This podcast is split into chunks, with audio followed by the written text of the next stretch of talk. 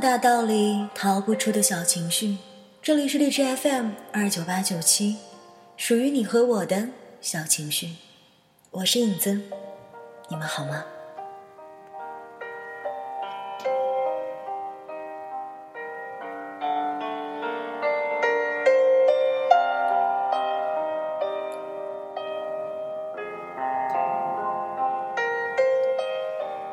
在今天的节目开始之前呢，影子想要跟各位说两件事儿。第一件事儿呢，就是前段时间有朋友问影子能不能录一些恐怖的悬疑类的故事。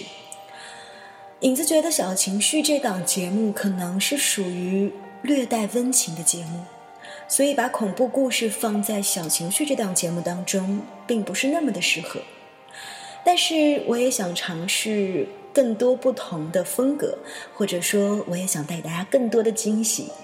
所以呢，或许影子会开另外一档节目，名字呢具体还没有想定，但是节目内容可能就是一些悬疑类的小说、悬疑恐怖类的故事。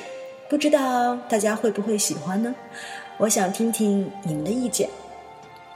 第二呢，就是在前面一期的西决故事当中呢，影子犯了一个错误，我想有的朋友肯定也已经听出来了。那我是一个知错就改的人，那我在当中有一个，呃，应该说人物的名字读错了，他应该叫做江毅，啊，影子当时呢读错了，所以呢把它纠正过来。今天，今天，今天我们要继续来说西决这个故事。你准备好了吗？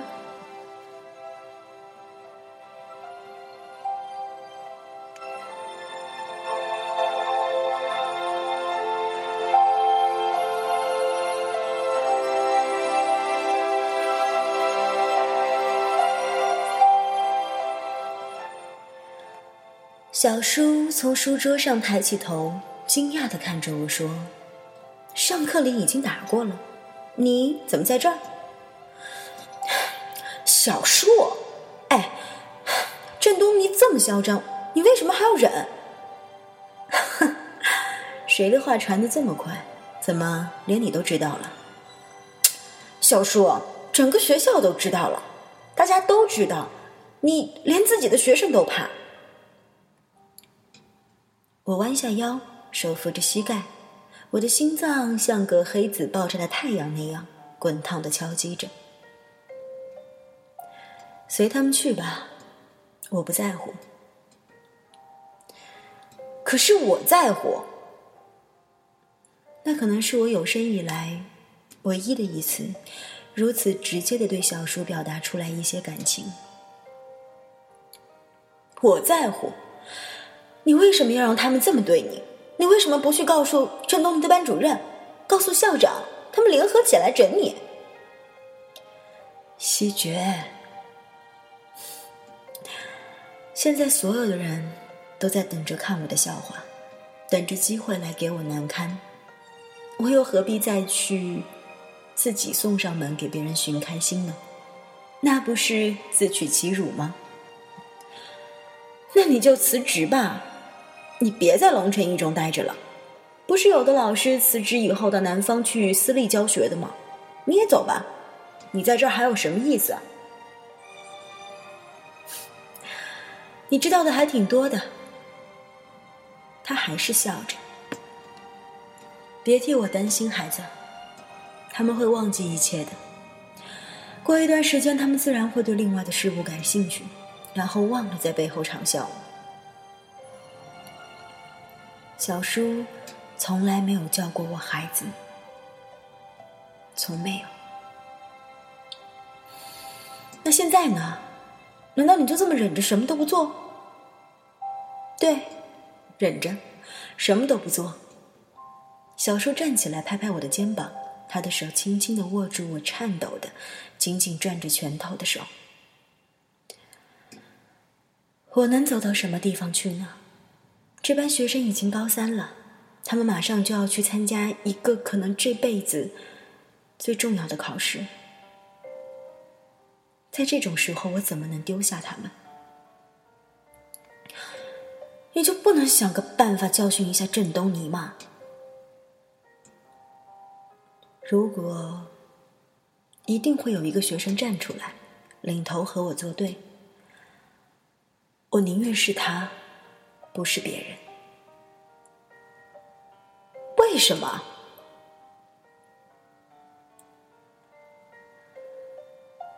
小叔，就算你真的不喜欢小沈了，你为什么不能找个别的女人？为什么偏偏是那个唐若琳？为什么？西决，他已经离开学校了，他现在受的苦一定比我受的要多得多。你答应我，不要再跟着别人骂他，行吗？你不过是犯了一个错，为什么这些人都要因为一个错而忘记你所有的好？有什么办法？总得忍耐吧。说着，他悠闲的伸了一个懒腰。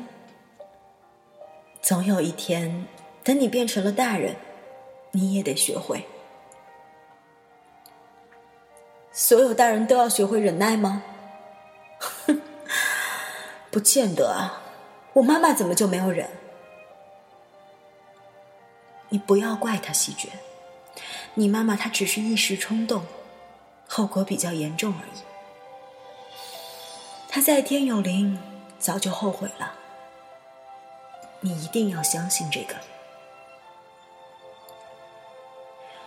夜已经很深了，唯有在这样的时候，往日的对白才会如此的清晰的被回忆起来，包括语气微妙的变化，包括一些偶然的停顿。包括那些句子和句子之间隐约的呼吸声，我把这些都告诉了郑南英。这个过程很仔细，也很艰难。我犹豫过，要不要跟郑南英描述郑东尼的恶行，但是最终我还是觉得应该说。既然已经决定了把小说的故事讲给他听，那么。他有权利知道所有的情节。他安静了很久。东尼姐姐这么做，一定有原因的，对不对？他抱紧了膝盖，像是怕冷。我不知道。我想，虽然有原因，但并不代表可以被原谅。但是我还是会原谅他，他做任何事情我都会无无条件的原谅他，当然，包括他说我是寄人篱下的奴才。那后来小叔和东尼姐姐是怎么和好的呢？自然而然的吧，过了一阵子就变得跟往常一样了，就像是什么都没有发生过。啊？这样也可以呀。郑登郑南英困惑地说：“ 这个可怜的孩子脑袋里估计是从来没有在这么短的时间里装过这么多的事情，一时间转不动也是正常的。为什么不可以？有时候只要大家都装作什么都没有发生过，那就真的是什么都没有发生过。你说的。”像绕口令。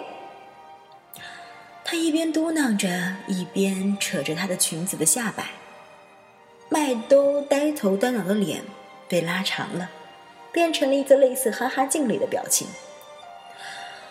不过嘛，我不会因为这件事情不喜欢东尼姐姐的。当然，我也不会。哎，对了，小叔他真的那么说过吗？他说：“那个女孩一定也受了很多苦。”郑南英的大眼睛在暖暖的灯光下面凝视着我，即便他目不转睛，他的眼睛里也似乎有着水波在精妙的荡漾着。那他们两个人真的好可怜哦。我微笑，没有说话。真的。我自己恋爱了以后才知道，不管怎么样，两个人相互喜欢都是难得的事情。被别人这样对待，他们真的很可怜。我想咱们过去的小沈一定不会同意你这种说法吧？我讨厌他，我才忘不了我小学一年级的时候，奶奶病危了，大家都得每天轮流去医院，我妈妈就让我每天中午去他们家吃饭。他只有当着爸爸妈妈的面的时候才会对我好。要是只有我们俩，我不听话，他就过过来拧我的屁股。难怪小叔不喜欢他了，他心肠歹毒。我同意，我同意。好了好了，你现在该去睡觉了。哎，我都有点不敢跟东尼姐姐睡一张床了。突然觉得，其实我一点都不了解她。说着，这男婴站起来，光着脚丫往门口走。他突然转过脸：“哥哥，我现在是不是真的不能像以前那样和你一起睡了？”“滚出去！”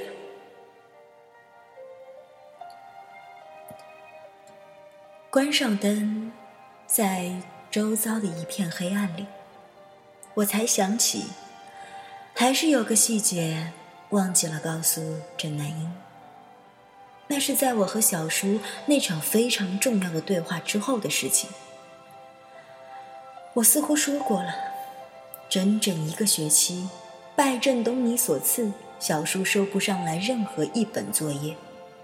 我们学校每到学期末，都会在每一个班随机一部分人检查他们各科作业的批改情况。这也就是说，这项检查针对的不是学生，而是老师的日常工作。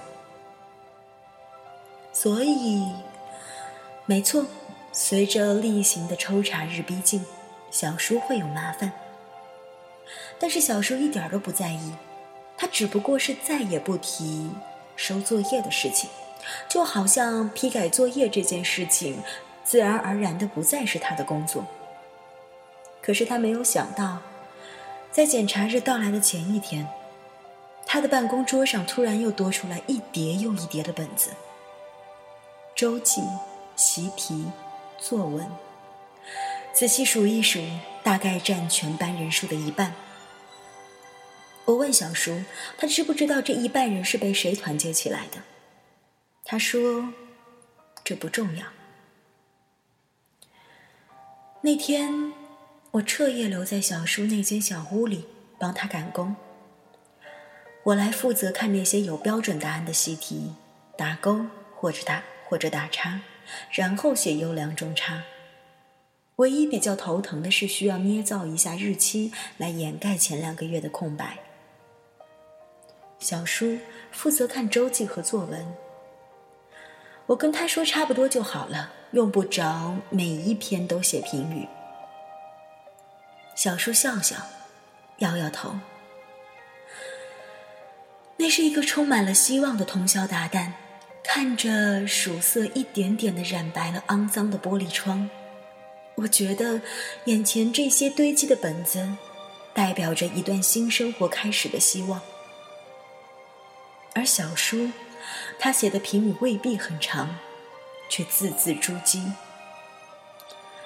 他的脸一点一点的红润起来。他的字永远都是那么漂亮，看不出来彻夜无眠的凌乱潦草。我怕是一辈子也写不了这么好看的字。然后，他长长的叹息一声，就像是一个烟瘾犯了的人，深深的把一口烟吸进肺里那样的心满意足。其实，我一直在盼望着。希望能在这堆本子里找到一本，上面写着郑东尼的名字。我知道，小叔心里其实也这么盼望着。我们心照不宣的等待着，就像两个在火车站接站的人。一个个无关紧要的名字从我们的指尖掠过去。未批改的那叠本子越变越薄，我们一起期待着的那个。息息相关的人，希望郑东尼这三个字会在越来越渺茫的希望里浮出水面。但是我们始终都没有找到。没有办法，郑东尼他就是那么狠，他一直都是这样，一直如此。好比那一年。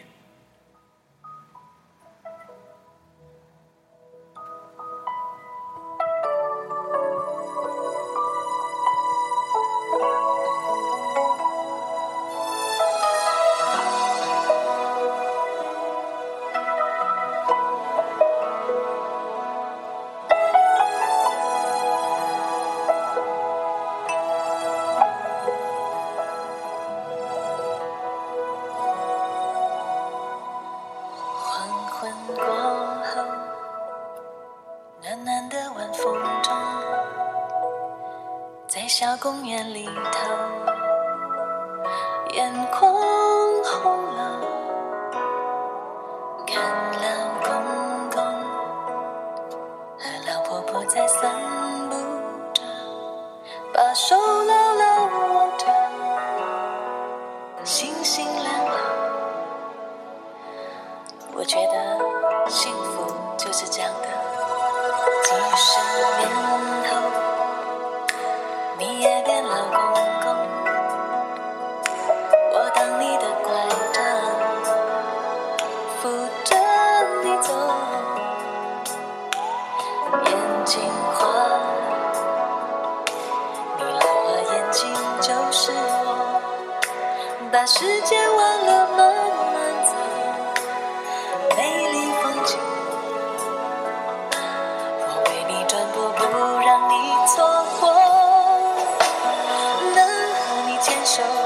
是幸福的，你就像温柔又顽固的石头，今天的小情绪就在这样一首来自梁静茹的《我是幸福的》的歌声当中结束了。希望把这样一首幸福的歌曲送给那些幸福的人。其实每一个人都是幸福的，只是我们自己。总是喜欢安插一些不幸的名目在自己身上吧。好好体味你的幸福人生吧。节目就是这样，各位，你今天幸福了吗？